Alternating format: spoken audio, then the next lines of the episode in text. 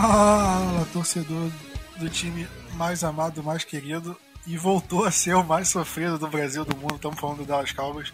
Seja má, seja bem-vindo ao podcast do Gustavo Brasil. Tô até errando aqui o, começo. Meu nome é Gabriel Platt. Estamos aqui, né? Apesar de eu estar rindo, mas não é um podcast tão feliz assim quanto a gente gostaria, né? Infelizmente, é, não tivemos uma notícia boa no domingo por conta do resultado do Cowboys. Mas vida que segue, né, Diego? Tudo certo com você? Fala Plat, fala Vinícius, fala galera, tudo certo? Ah, eu confesso que eu tô. A gente vai discutir mais isso, eu tô bastante decepcionado. Até a gente podia esperar algum tipo de falha mecânica, algum tipo de pouca química.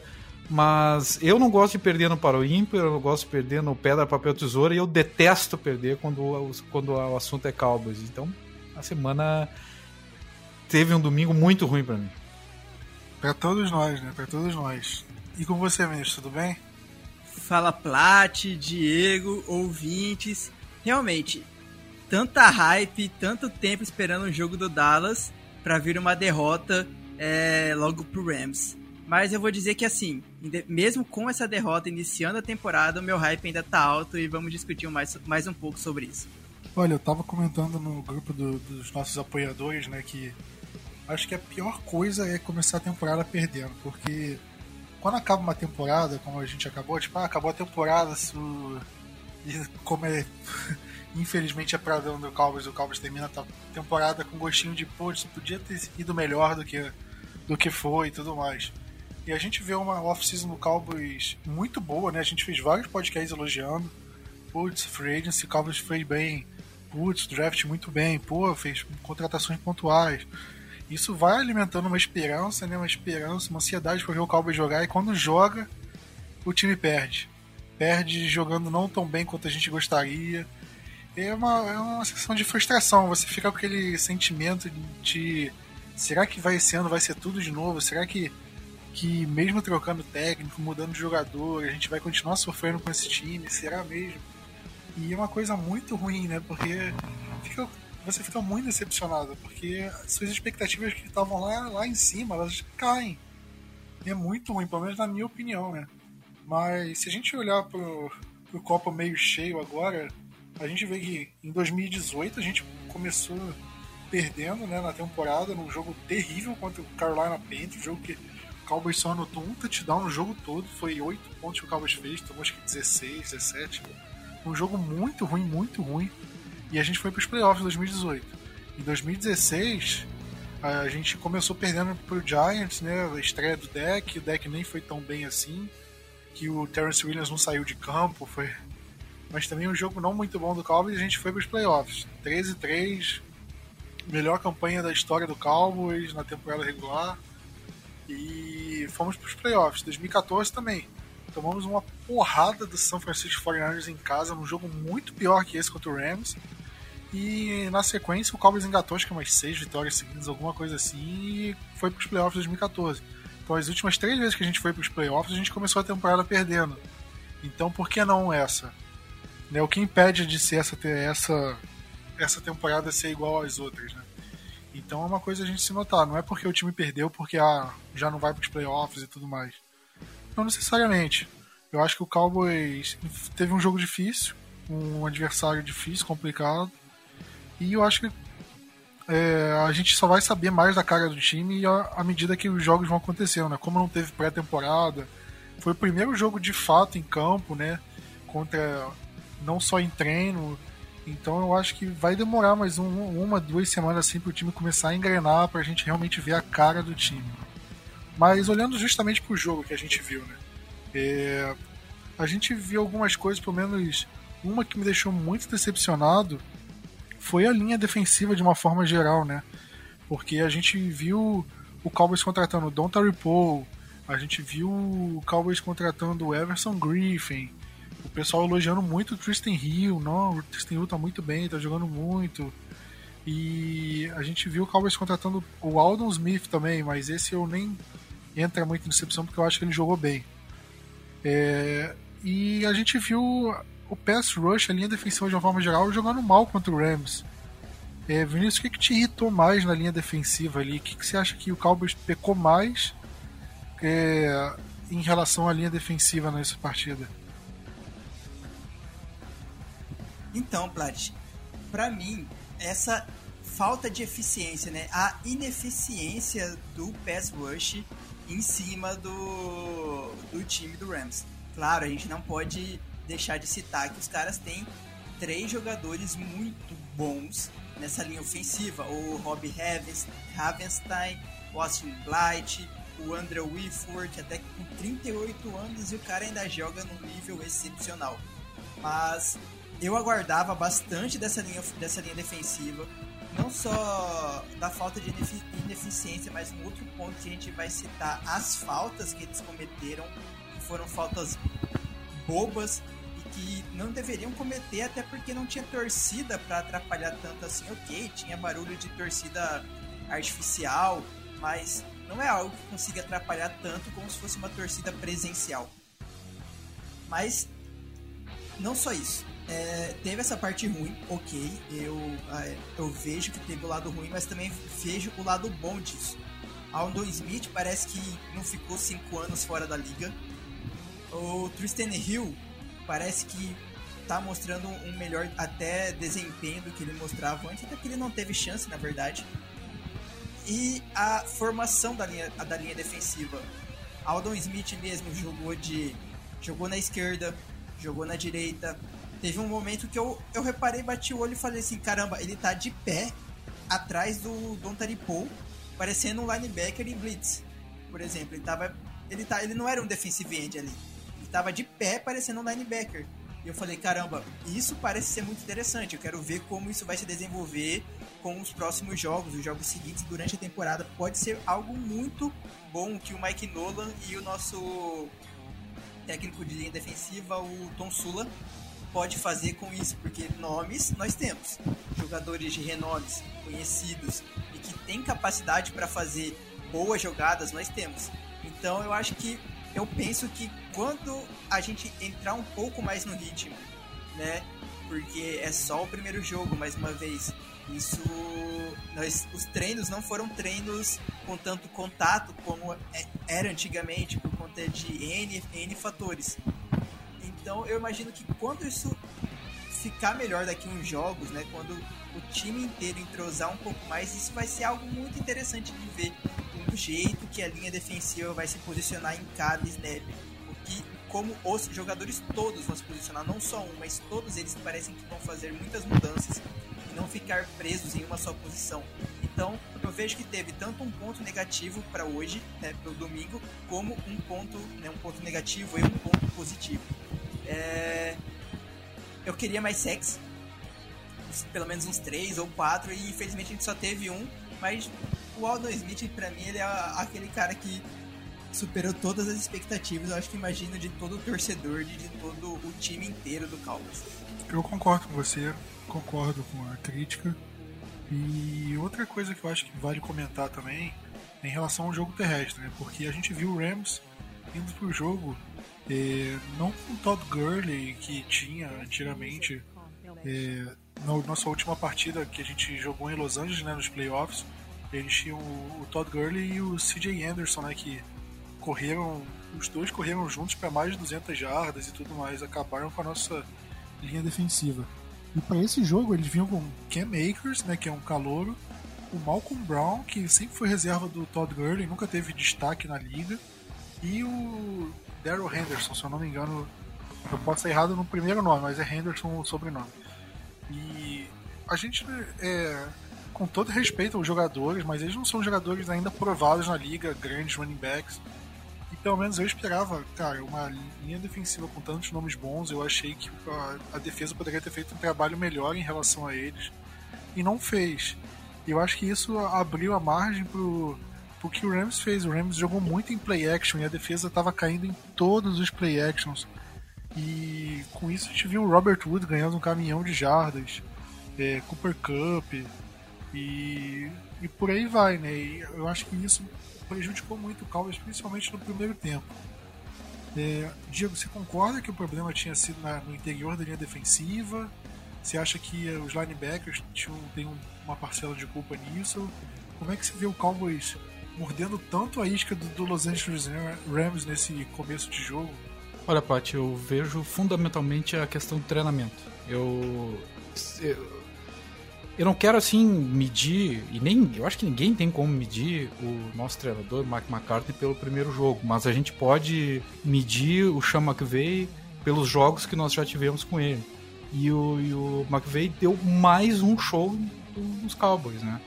É, é impressionante como o time é bem treinado na sua linha ofensiva, é, fazendo aquele trabalho de, de outside zone, wide, uh, wide zone, que nem a gente falou na, na, no podcast passado. E eu vou dar aqui um dado que é, que é impressionante. Tá? É, eles passaram é, para 99 jardas tá? do primeiro down, no first down.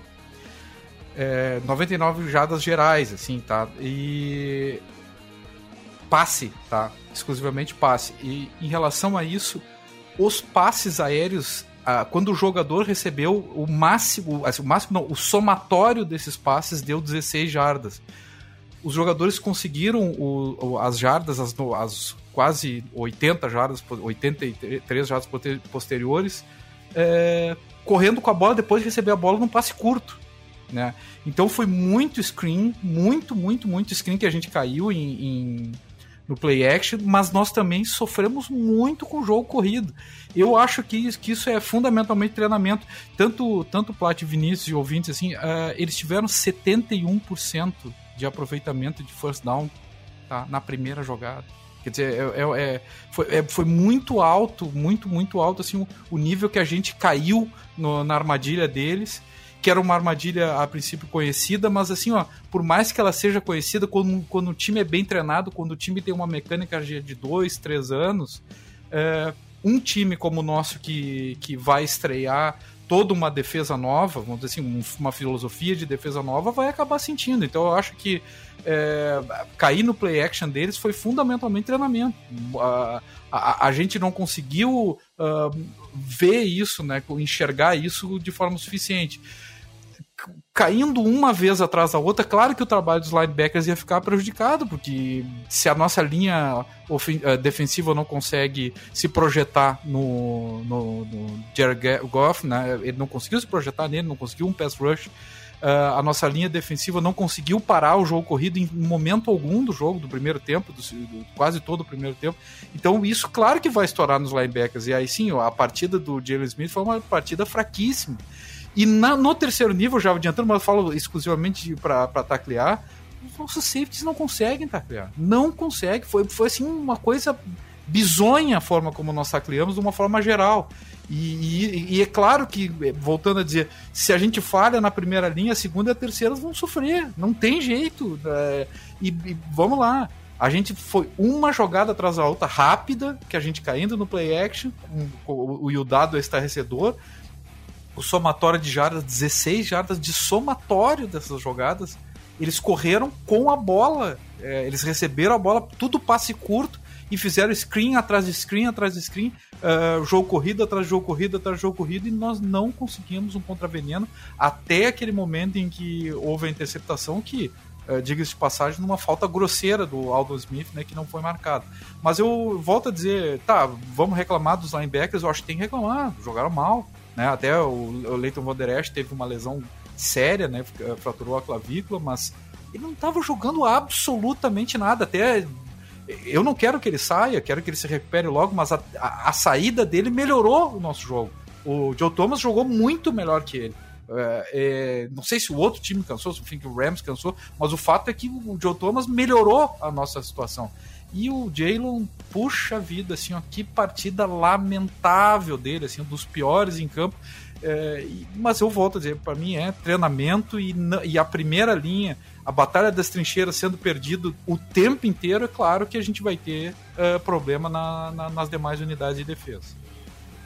É, só para complementar o que você falou, Diego, o Cowboys não forçou nenhum punch no primeiro tempo inteiro.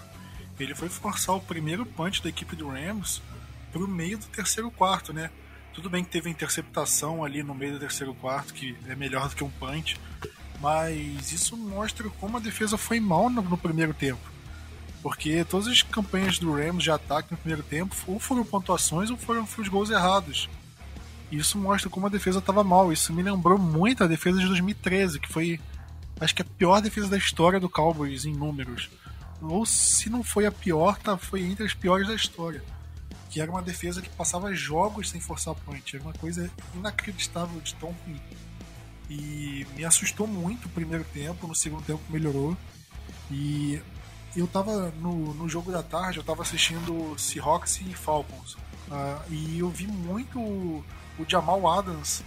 Cara, a, a, quantidade de teco que ele fazia em running back, ele parecia que tinha um 5 dele em campo. Porque toda jogada ele tava lá pra fazer o teco.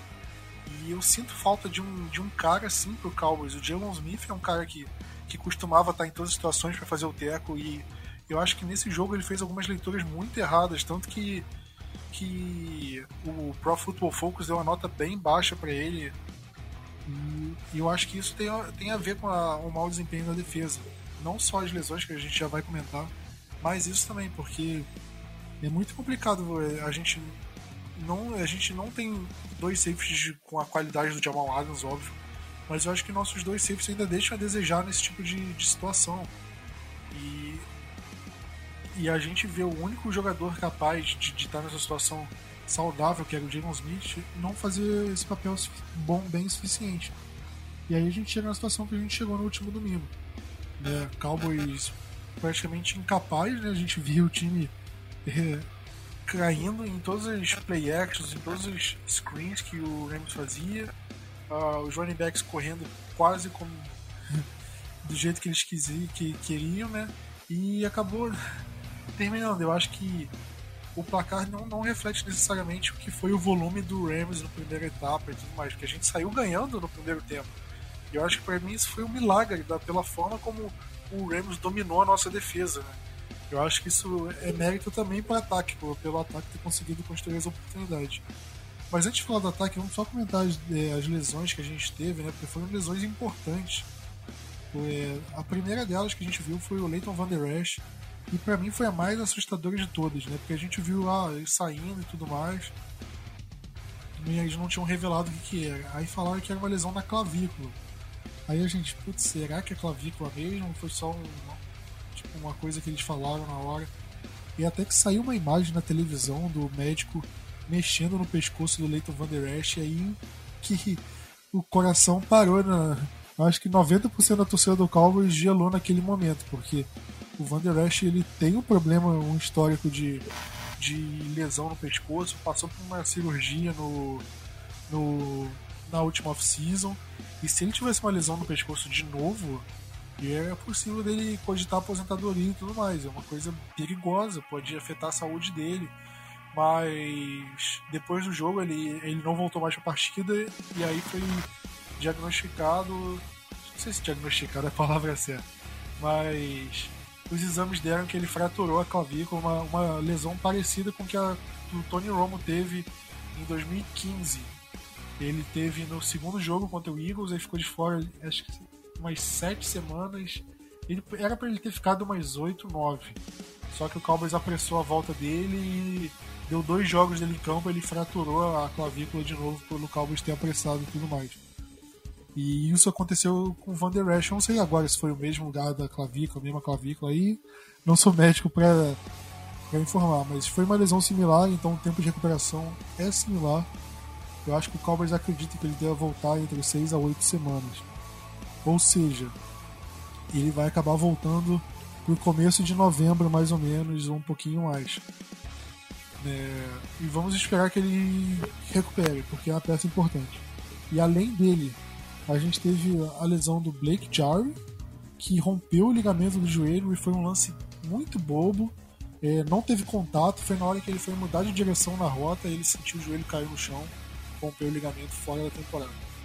Então, o único talento assim que o Cowboys basicamente confiava para fazer as jogadas, tá fora da temporada. E além dele, o Cameron Irving sentiu, né? Ele seria o titular na linha ofensiva, acabou sendo o Terrence Steele, mas o Irving sentiu durante Acho que foi um field goal, se eu não me engano, que ele sentiu. E acabou nem voltando pro jogo, mas foi uma ausência nem tão sentida justamente por ele não ter sido titular. É...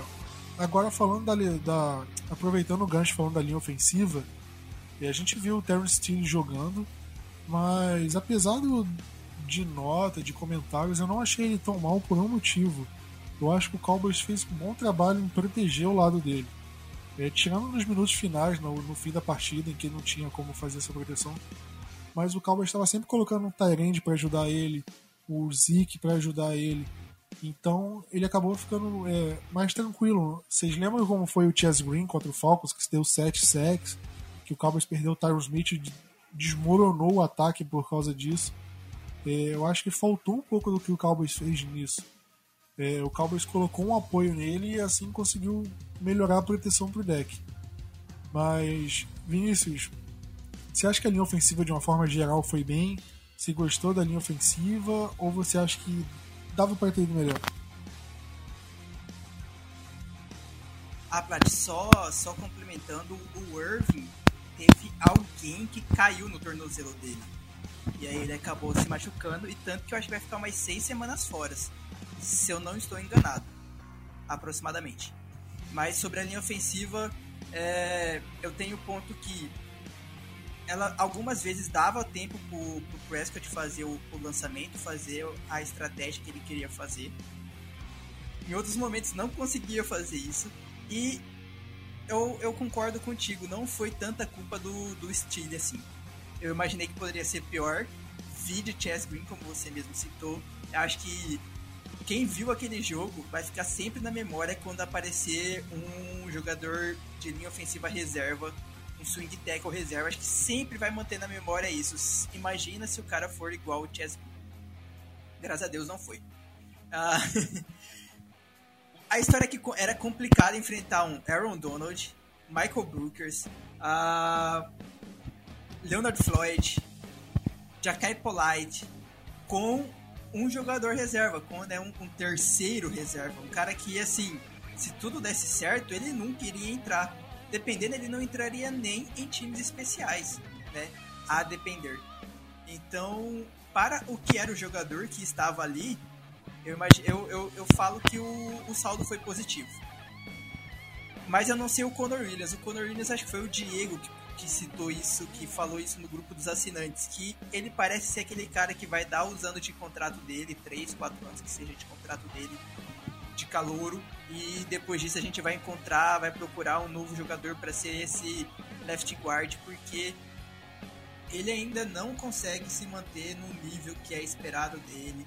Ok, ele ainda está voltando de uma lesão de ligamento cruzado, primeiro jogo da temporada como de todo mundo, mas ele ainda mantém um nível muito abaixo do nível que é o resto da nossa linha ofensiva.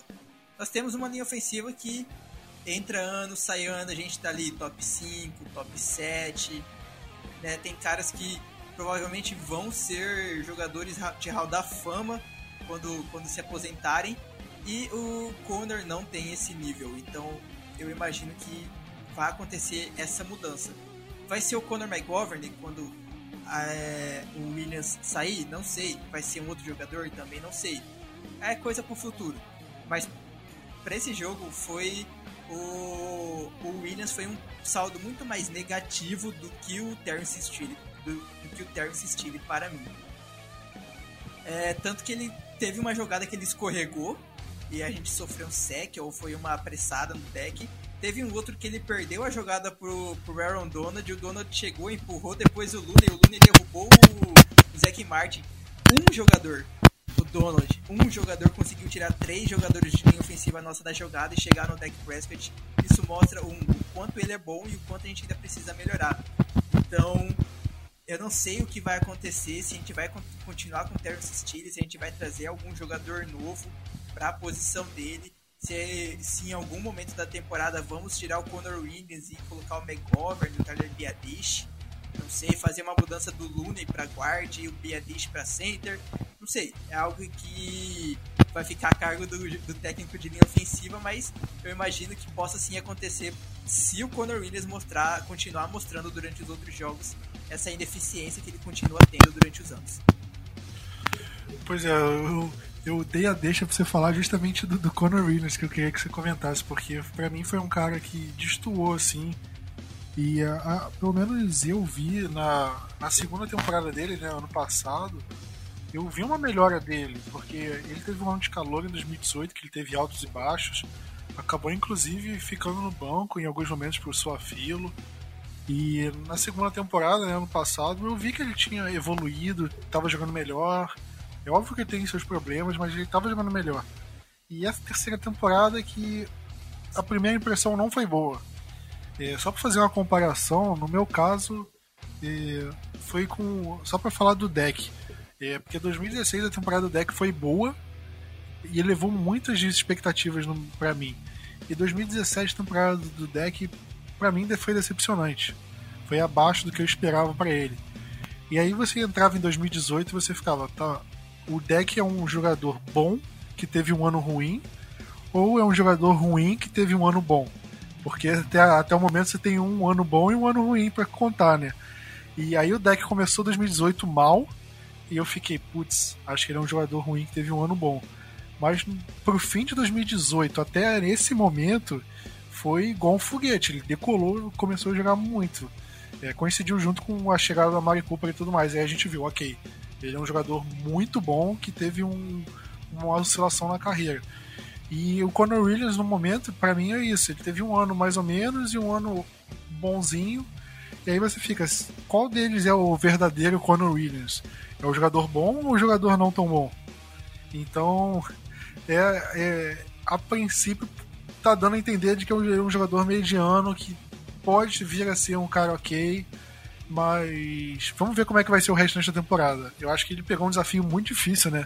Não é qualquer um que consegue parar o Aaron Donald. E vamos ver como ele lida ao longo da temporada inteira. Eu acho que tem como ele melhorar, tem espaço para melhorar, até pelo que a gente já viu ele jogando. Ele não tá pedindo além do que ele, que ele pode fazer. É uma coisa a gente, a gente vê do que ele pode mostrar. Então é uma coisa pra gente ficar de olho no jogador, né? E agora falando justamente, deixei os pontos polêmicos para o final. É, os dois pontos polêmicos da partida, Diego. A quarta descida, a fatídica quarta descida e a falta do Gallup. Que foram os dois pontos que, se você entrar em qualquer fórum, em qualquer grupo de discussão de torcedor do Cowboys, você vai ver o pessoal comentando esses, do, esses dois pontos do jogo. Você pode vai comentar field goal errado, não nem vai pessoal nem vai lembrar que teve field goal errado, ou que o Chris Jones fez um punch não muito bom. O pessoal vai comentar desses dois lances. É, Diego, se você tivesse ali no lugar do Kellen Moore, com o um microfonezinho passando a jogada pro Dak Prescott, você falaria para ele, arrisca a quarta descida ou você falaria, chuta o field goal? Cara, eu vou sair do normal, eu, eu arriscaria. Sinceramente, eu, eu não vi nenhum problema em arriscar. Eu sei que eu era o mais seguro, mas a gente a gente contratou um treinador para fazer isso. Tá? A gente esperou 10 anos para fazer uma jogada dessa. A gente não fazia nem jogada de uma jarda, né? E eu me recordo uma vez o Mike McCarthy perdeu um, uma uma partida de playoffs contra o New York Giants, né, pelo Green Bay Packers, que ele arriscou uma no meio do campo, acho que era uma terceira para seis ou terceira para cinco, eu me lembro bem desse, desse jogo, não me lembro exatamente a quantidade de jardas. Foi uma arriscada muito mais audaciosa do que essa. Mas eu digo para vocês assim, ó, na boa, eu quero que ele faça isso. Jogar o safe mode que a gente jogou durante 10 anos não nos levou para lugar nenhum. A jogada foi muito bem desenhada. A gente pode criticar, ah, o Dalton Schultz não fez isso, não correu aqui. Ah, o Sid Lamb teve que uh, refazer a rota. O fato é que a defesa fez uma jogada magistral. É, é, foi um passe muito bom, foi uma recepção muito boa e a defesa fez uma jogada absurdamente boa. Eu não vou reclamar disso, sinceramente. Ah, era um empate. É, mas também, é, não sei, era um jogo que estava meio que na cara que a gente ia perder, do, no, na forma como o jogo foi se desenvolvendo. Né? Então, eu queria um treinador que pudesse chegar e fazer isso aí. Tá? E que pudesse arriscar e que tivesse, uh, enfim, coragem para isso. Então, eu não reclamo dessa jogada embora eu, sei, eu, possa, eu vou ser massacrado no, no site, o que for, ou até de vocês podem discordar de mim, mas assim, ó, de boa, de muito boa. Não foi por isso que nós perdemos. Olha, eu vou. Não é comum aqui um discordar do outro, né? Mas eu não quero ficar naquele, naquele é, papo de amigo, de confrade, né? Eu vou discordar. Para mim era para ter chutado o field goal. Mas o meu ponto de discussão não é se deveria ter arriscado ou não. É, foi a terceira descida anterior à quarta. Porque era uma terceira descida para seis. E o Cowboys correu com o Zeke numa chamada muito ruim. E na entrevista depois do jogo, o Kellen Moore falou que o Cowboys correu é, naquela situação já pensando em arriscar a quarta descida.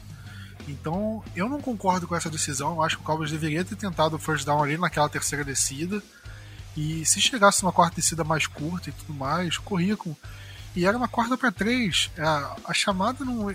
Apesar do, do Sid Lamb não ter corrido a rota direito, que é normal o calor, o primeiro jogo, eu não vou jogar a culpa da derrota no calor, é sacanagem.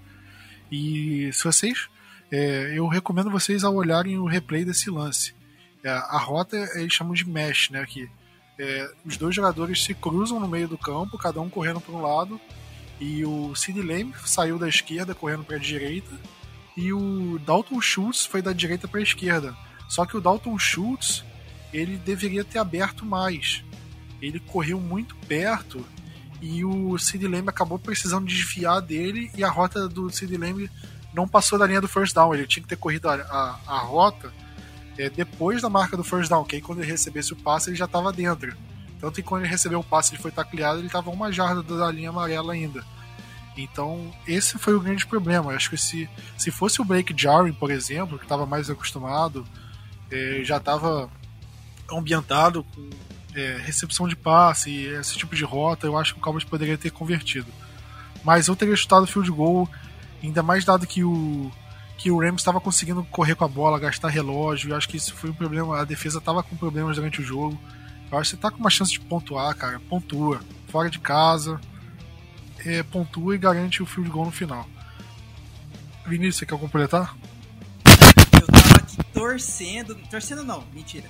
Imaginando que eu faria o, o advogado do diabo concordando com o Kellen Moore e o Diego vai lá e quebra minhas pernas, gente já tava aqui preparando, falando assim, não, eu vou ser do contra dessa vez e vou falar que a gente deveria sim é, ter, é, ter, feito a quarta descida e não chutado o field goal, mas aí o Diego foi lá e gabaritou tudo que eu tinha para falar e eu só falo que eu concordo com ele, era isso que a gente, que eu esperava, um técnico que tenha culhões de fazer uma quarta descida, independente da quantidade de jardas que seja, para poder querer ter vontade de vencer um Cara, eu, eu não achei que eu ia ficar na minoria não em falar que deveria ter chutado, porque a maioria falou que teve, pelo menos dos comentários que eu vi, falando que deveria ter chutado. Se você acha que chutou, comenta no podcast, manda mensagem no, no Twitter do, do Blue Star Brasil, na página no Facebook, Instagram, comenta se você acha que deveria ter chutado ou arriscado. Eu acho que tem diferença entre você ser agressivo e ser irresponsável. Eu não acho que o Cowboys foi 100% irresponsável, loucura ter arriscado. Não, fazia sentido arriscar ali mas eu acho que beirou um pouquinho. É, acho que na linha tênue entre os dois, eu acho que ficou um pezinho mais pro lado da responsabilidade, justamente por isso. Era um jogo fora de casa, a defesa não estava jogando da, do jeito que você gostaria. Porque se a defesa estivesse jogando num alto nível, você sabia, cara, eu posso arriscar aqui, mas a defesa vai forçar um three and out, vai pegar e o Cowboys vai ter bastante tempo para conseguir pontuar de novo. O Cowboys recebeu a bola com um pouco mais de dois minutos com uma dificuldade imensa de mover a, a, as correntes depois da na campanha, tanto que a gente nem, nem chegou no meio do campo, né? Então, para mim, esse foi o grande problema. Né? Não é a jogada em si, mas o contexto geral. E falando sobre essa última campanha, né, a jogada polêmica que foi a, a, o lance do Gallup. Né? Todo mundo pulou em casa comemorando a situação. E aí a gente deu aquela murchada na hora quando o árbitro anunciou a falta do, do Michael Gallup em cima do, do Jalen Ramsey. Falta de interferência e acabou o jogo ali, né? Não tinha mais o que fazer. Você achou que foi falta ou você acha que o Ramsey deu uma, uma valorizada ali no lance? Ah, vamos dizer que ele deu uma valorizada sim, né? Tanto que muitos lugares mostraram que se era para colocar falta do Gallup, era pra ter dado falta também do Ramsey dele segurando o braço do Gallup, não é mesmo? Acho que vocês devem imaginar isso também. Então, é aquela coisa. Todo mundo vai lembrar do lance contra o Los Angeles, contra o New Orleans Saints, que foi aquela que não foi pass interference da defesa do Rams, né?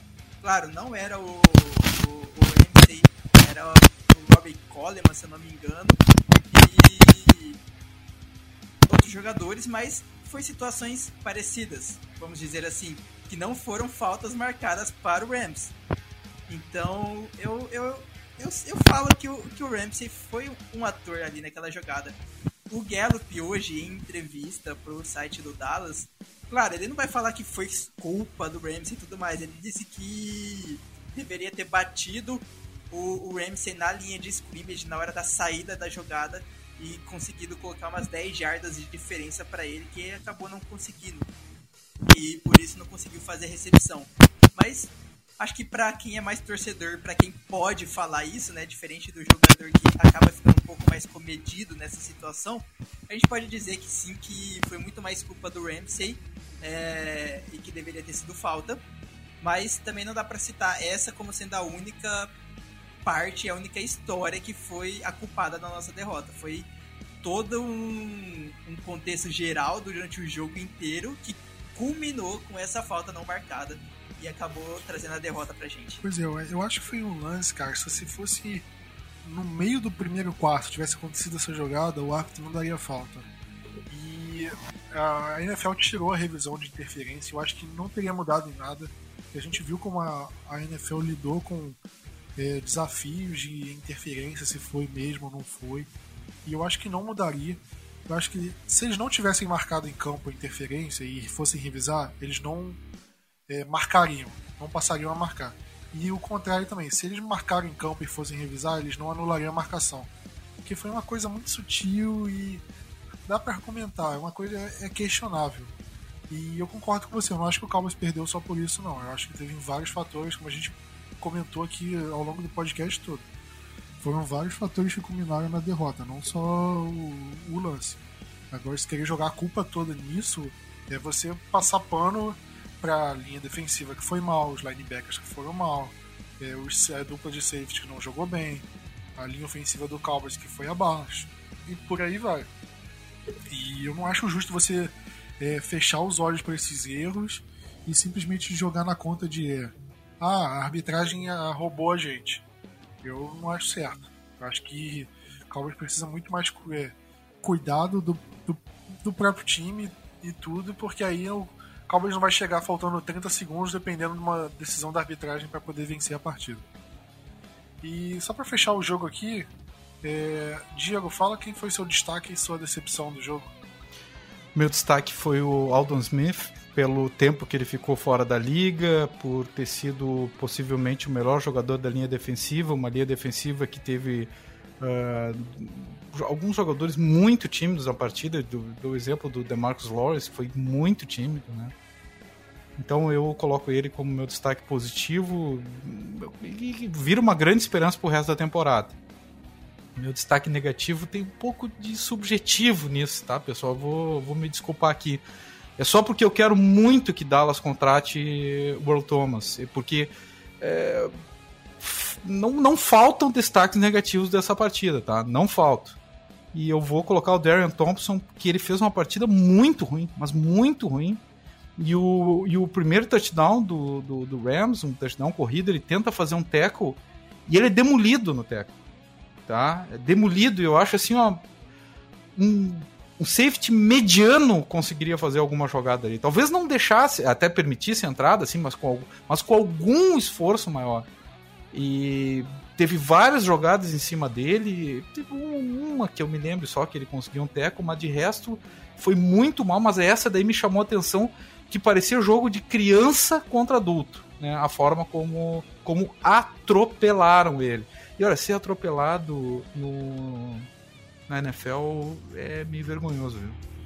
Pois é, eu meu destaque positivo vou falar do Zeke, que quando ano passado ele começou meio em marcha lenta, teve aquele problema de contrato, é, então ele demorou para engrenar no, na, na temporada mas esse ano a gente viu pré-temporada completa, treinou firme e começou voando. Foram dois é, touchdowns, o primeiro maravilhoso, e jogou muito. Você viu que ele era tacleado e caía 5 jardas depois. Foi uma, mim uma atuação incrível. E a minha decepção, para mim, vai ser do Mike Nolan, o coordenador defensivo.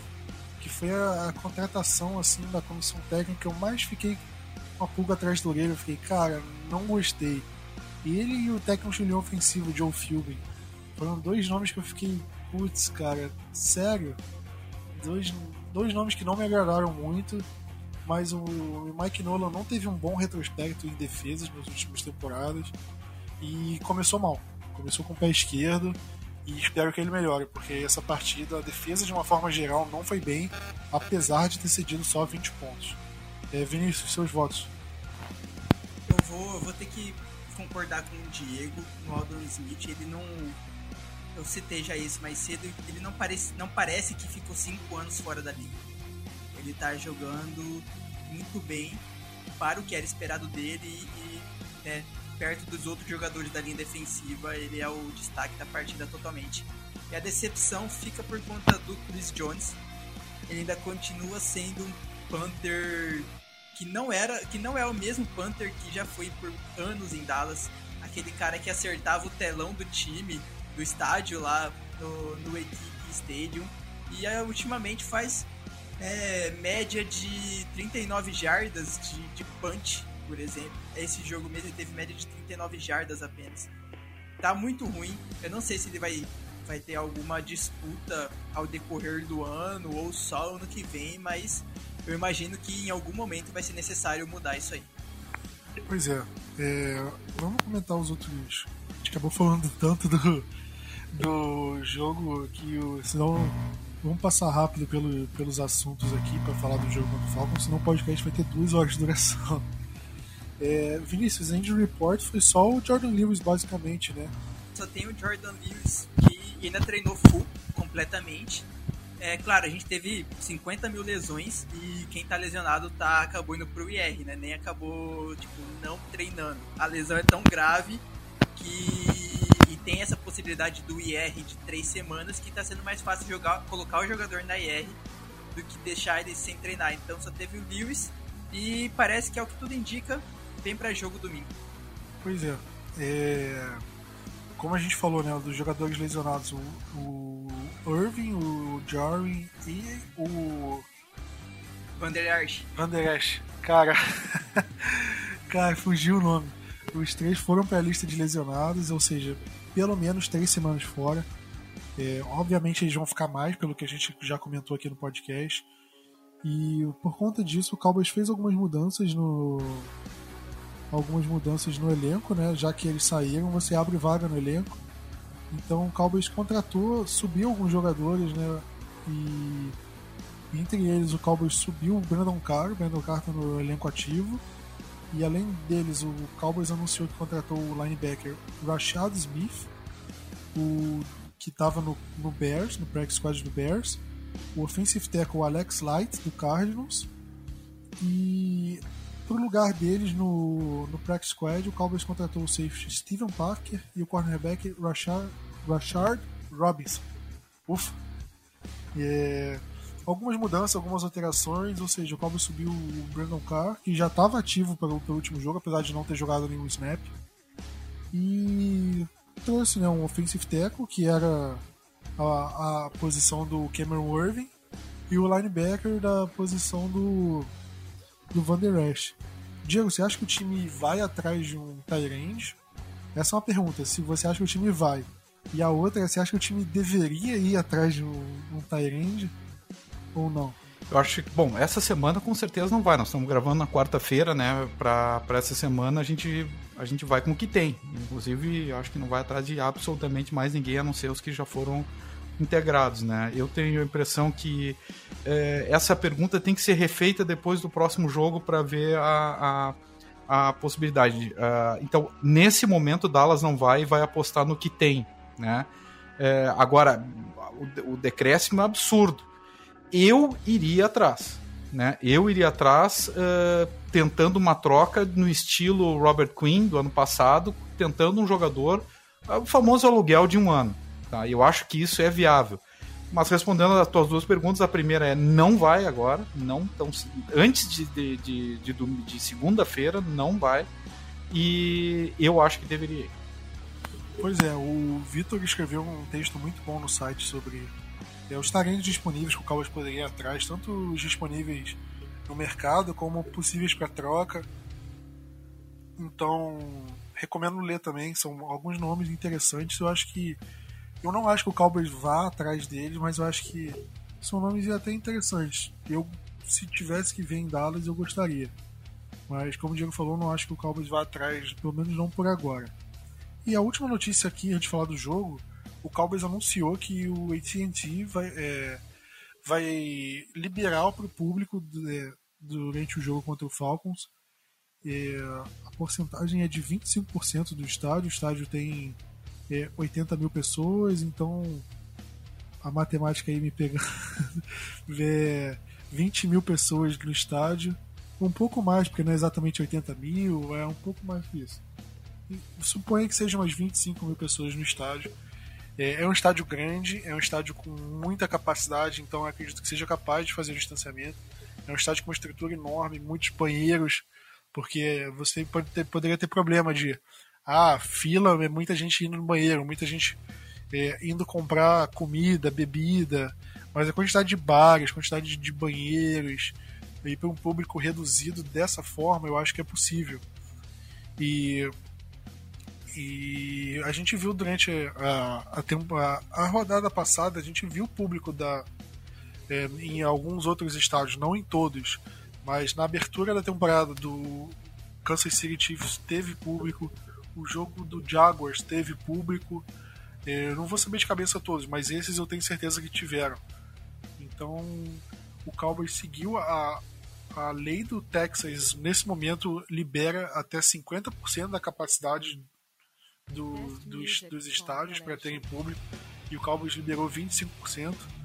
É, é uma medida provisória, eu acho que o Cowboys vai usar isso muito como teste e o Cowboys não é, correria o risco de de arranhar a própria imagem, ou a NFL não correria o risco de, de fazer um time arranhar a imagem dela, liberando uma coisa sem o devido, a devida proteção, os devidos é, protocolos e tudo mais. Então, é, vamos ver como é que isso vai lidar, como o Cowboys vai lidar com tudo isso e é bom ficar de olho porque eu acho que isso pode refletir até é, no Brasil de uma forma geral. Porque eles podem olhar, olha, os Estados Unidos é um país que está tendo tantos casos quanto o Brasil, mais, e está lidando dessa forma. Olha como eles estão abrindo para o público com esse tipo de protocolo. Será que a gente pode pegar? Então, para as nossas vidas aqui, talvez eles é, possam olhar para isso para começarem a liberar coisa aqui no Brasil. Não do Dallas Cowboys, obviamente, mas o Cowboys é um dos exemplos disso. Mas vamos falar do jogo finalmente. Vamos falar do Cowboys e Falcons. Jogo em Dallas dessa vez. Cowboys jogou uma partida fora de casa e agora é a vez de jogar em casa. E um jogo é, sem transmissão da, da ESPN. Acho que a ESPN já divulgou que não vai ter transmissão dessa partida, infelizmente. Jogo às 14 horas no horário de Brasília. E um jogo não muito fácil, né? É, a gente esperava, pelo menos eu no começo da temporada esperava que o jogo contra o Rams fosse ser um pouco mais simples do que o jogo contra esse Rams, contra esse Falcons. E se a gente viu contra o Rams a gente teve problema, é, eu já fico com o pé atrás desse jogo contra o Falcons, porque não é um time bobo. Eles pontuaram muito bem contra o Seattle Seahawks, tiveram muitos problemas na defesa. Eu acho que isso é um ponto que a gente pode explorar.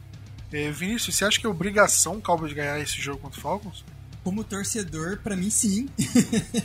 é obrigação total vencer o Falcons, até porque a gente contava com uma vitória contra o Rams.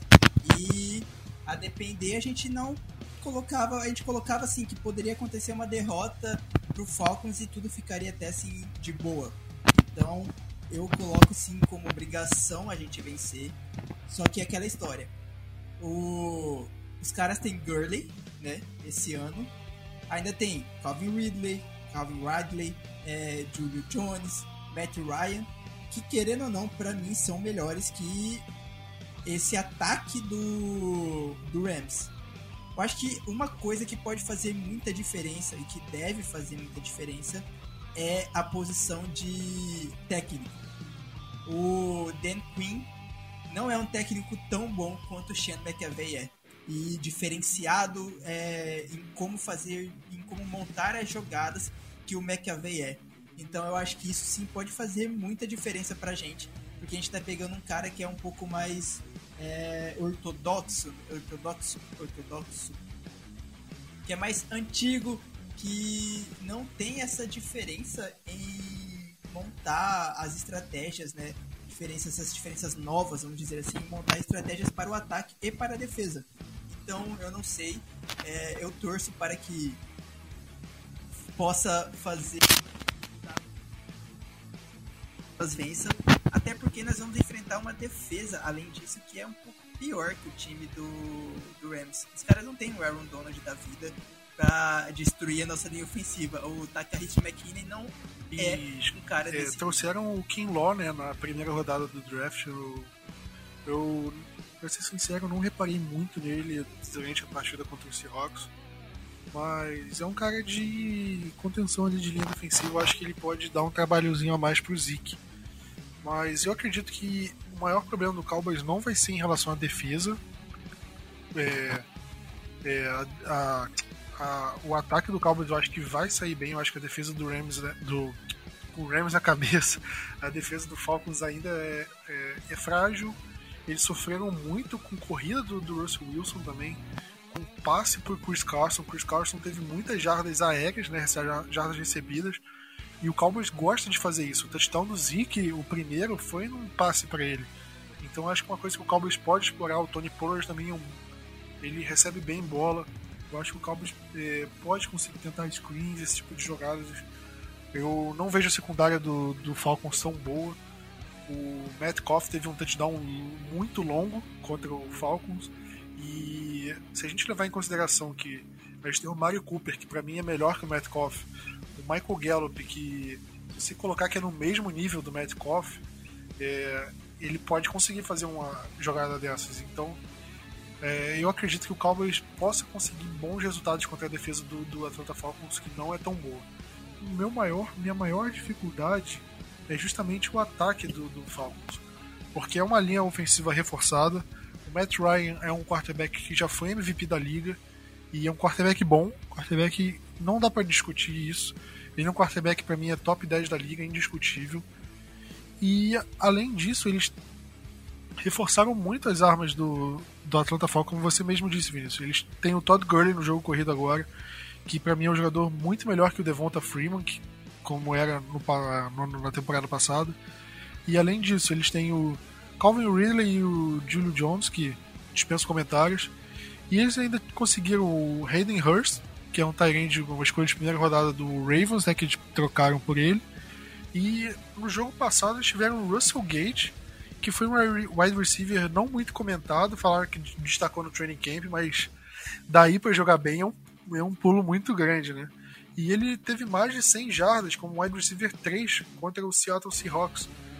Então é um trio que parece promissor, ainda tem o Tyrant. É, Diego, você você acha que a nossa secundária vai ter dificuldade contra é, nesse tipo de matchup, mesmo com o Jordan Lewis voltando? É, como é que você vê o Cowboys tentando lidar com essa situação de tantas armas para o Matt Ryan? Olha, a dificuldade não vai ser pequena, não, vai ser imensa. Né?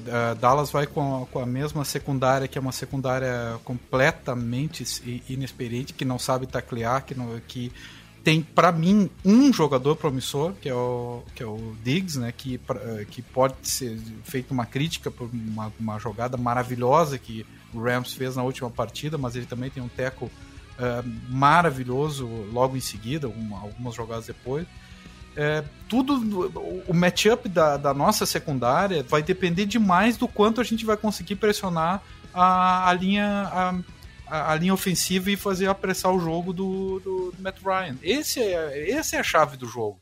A gente não tem como enfrentar, a, a nossa secundária não tem como enfrentar pau a pau o, o ataque deles, o ataque aéreo deles. Não tem, se, se eles tiverem tempo, vai ser um massacre nesse ponto. Aí nós vamos ter que ganhar no ataque.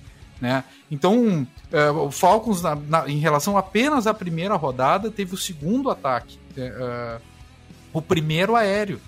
Ninguém lançou mais bolas, ninguém teve mais recepções em número geral né, do que o Falcons. Nós vamos pegar esse time.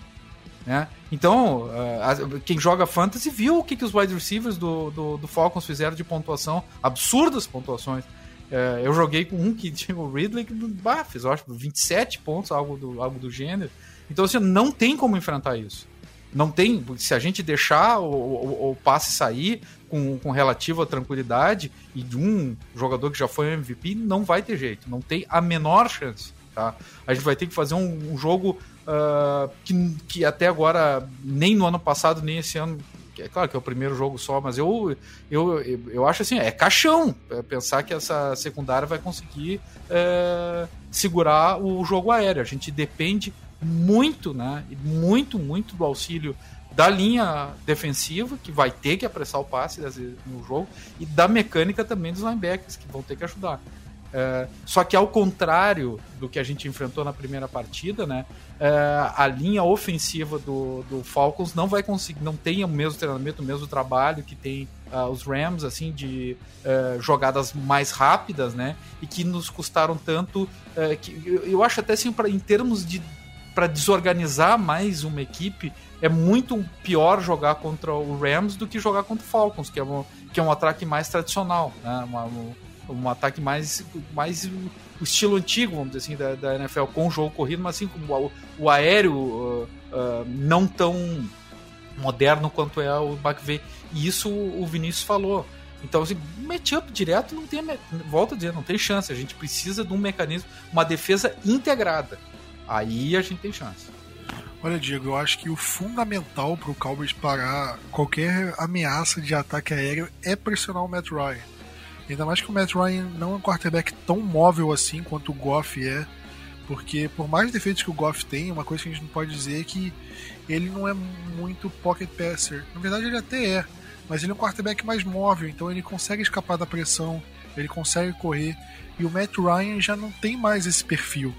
Ele é um cara que fica mais paradão, ele é um quarterback um pouco mais à moda antiga.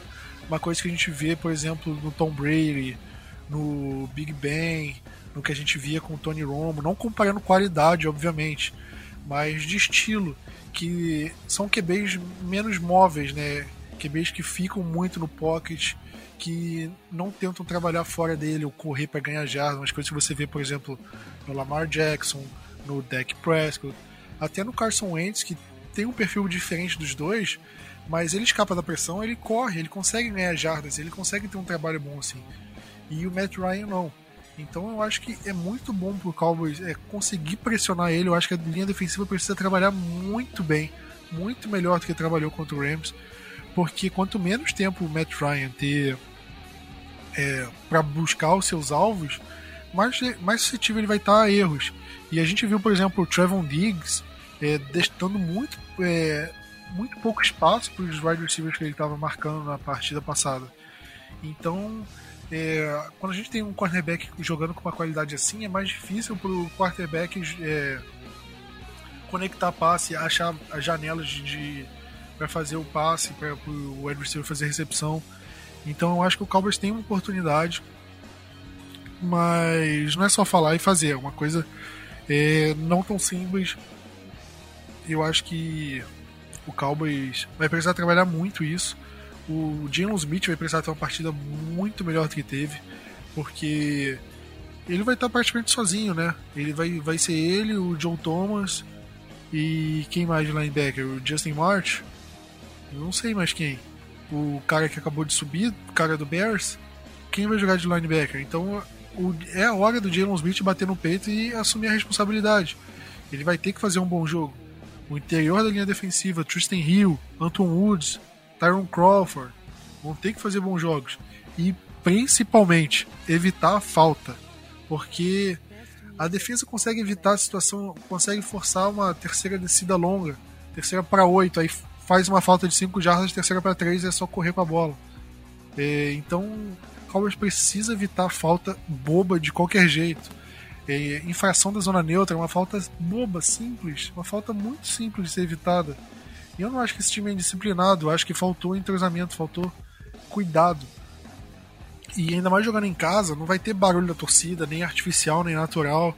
Então o Cowboys tem condição de, de, de evitar esse tipo de falta. Ou de forçar a saída falsa do adversário, sei lá.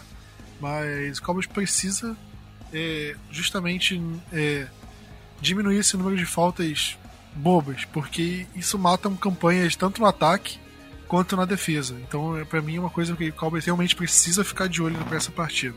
Só para fechar agora o, o jogo, vamos falar do do da bold do palpite, já que a gente não acertou nenhuma. é que a gente sempre aposta que o Cowboys vai ganhar. E geralmente o Cowboys mais ganha do que perde durante a temporada, então a gente fica no saldo positivo. Mas bold complicado, né? Vinícius, você quer começar com a bold palpite? Ai, ai, vamos lá. É... Gente vai fazer 24 a 7, 14, 17, 24 a 20 para Dallas, logicamente.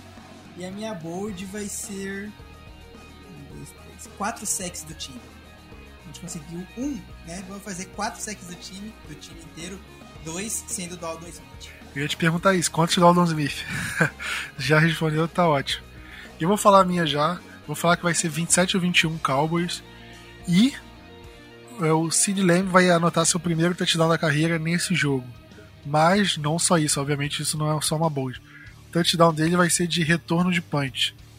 Ele teve um retorno relativamente bom contra o, o Falcons, o Rams. Caraca, tô confundindo os dois o podcast inteiro, meu Deus do céu. Mas ele teve um retorno bom contra o Rams, eu acredito. E a bold, vocês veem, a bold vai ser uma, o Cowboys vai forçar um punch. Duas, no punch forçado, o Sid Lamb vai retornar para touchdown. Parece que não é tão bold assim, mas no você olhar no macro, é uma bold imensa. Diego, seu, seu palpite bold.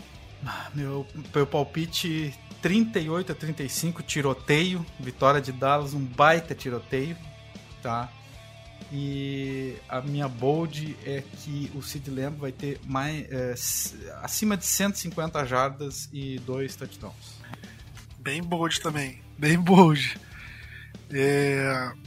Acho que a gente fica por isso. Vocês querem comentar mais alguma coisa? Querem dar aquela última corneta? Ou podemos fechar o podcast aqui? Eu queria avisar a galera que torce para o Dallas, lembrando que ainda não é terra arrasada. É só o primeiro jogo, ainda tem 15 pela frente, né? Mais de 15, porque tudo vai dar certo, a gente vai para os playoffs. É, então, vamos ficar um pouco mais relaxado. Não é momento de demitir todo mundo, contratar outro, outra galera, mandar é, Dak Prescott pro banco, chamar Andy Dalton para ser titular. Ainda não tá nesse momento. Então vamos com calma que no futuro tudo vai dar certo. Só foi a primeira parte dessa temporada que ainda vai ser bem longa. Eu ia dizer exatamente isso que o Vinícius falou. Não adianta fazer terra arrasada agora. Eu tenho a impressão, eu não achava isso antes, confesso para vocês, tá? Mas é, vendo o primeiro jogo, a química, a mecânica, ela vai demorar. Isso é evidente. Então a gente tem que ter uma certa paciência e também saber olhar para o lado. Né? A gente precisa ganhar a divisão e essa divisão, pelo visto, vai ser de nível baixo. Né? Então não, não a, querer que a gente faça 15-1 de, de num ano totalmente novo, sem treinamento, com uma defesa com toda nova, o Mike McCarthy novo, e sem o Earl Thomas, aí fica difícil. Agora, se a gente tiver uma ou outra adição, quem sabe a gente vai no, no, no decorrer do tempo voltando alguns jogadores, lá o Collins, Lee, aquela coisa toda, vai, vai, a química vai, vai melhorando e assim, ó, volta a dizer, a primeira coisa a gente tem que olhar para o lado, né? E olhando para o lado, a gente tá. A gente tem condição de ainda de vencer a, a, a divisão. E esse, e esse é o foco. Não é fazer 15-1, 13-3, sei lá. Acho que não é ano para isso. Tá? O ano é para ganhar a divisão e no decorrer do campeonato ir ganhando o corpo. Pois é, como eu falei, as últimas três vezes que a gente foi para os playoffs, né, na década, o Cowboys perdeu o primeiro jogo. Então, é um sinal de, de esperança para o torcedor do Cowboys, incluindo nós. E fé que tudo vai mudar. Paciência e vamos torcer. Então é isso, galera. Vamos ficando por aqui. Agradeço a todo mundo que ouviu. E acompanhe a gente no, no site, acompanhe a gente nas redes sociais, que o conteúdo que está sendo produzido tá maravilhoso. E vem coisa boa por aí, hein? Fiquem de olho que vai vir coisa boa. Mas é isso aí, vamos ficando por aqui. E é isso. Tamo junto, galera. Aquele abraço e Go Cowboys!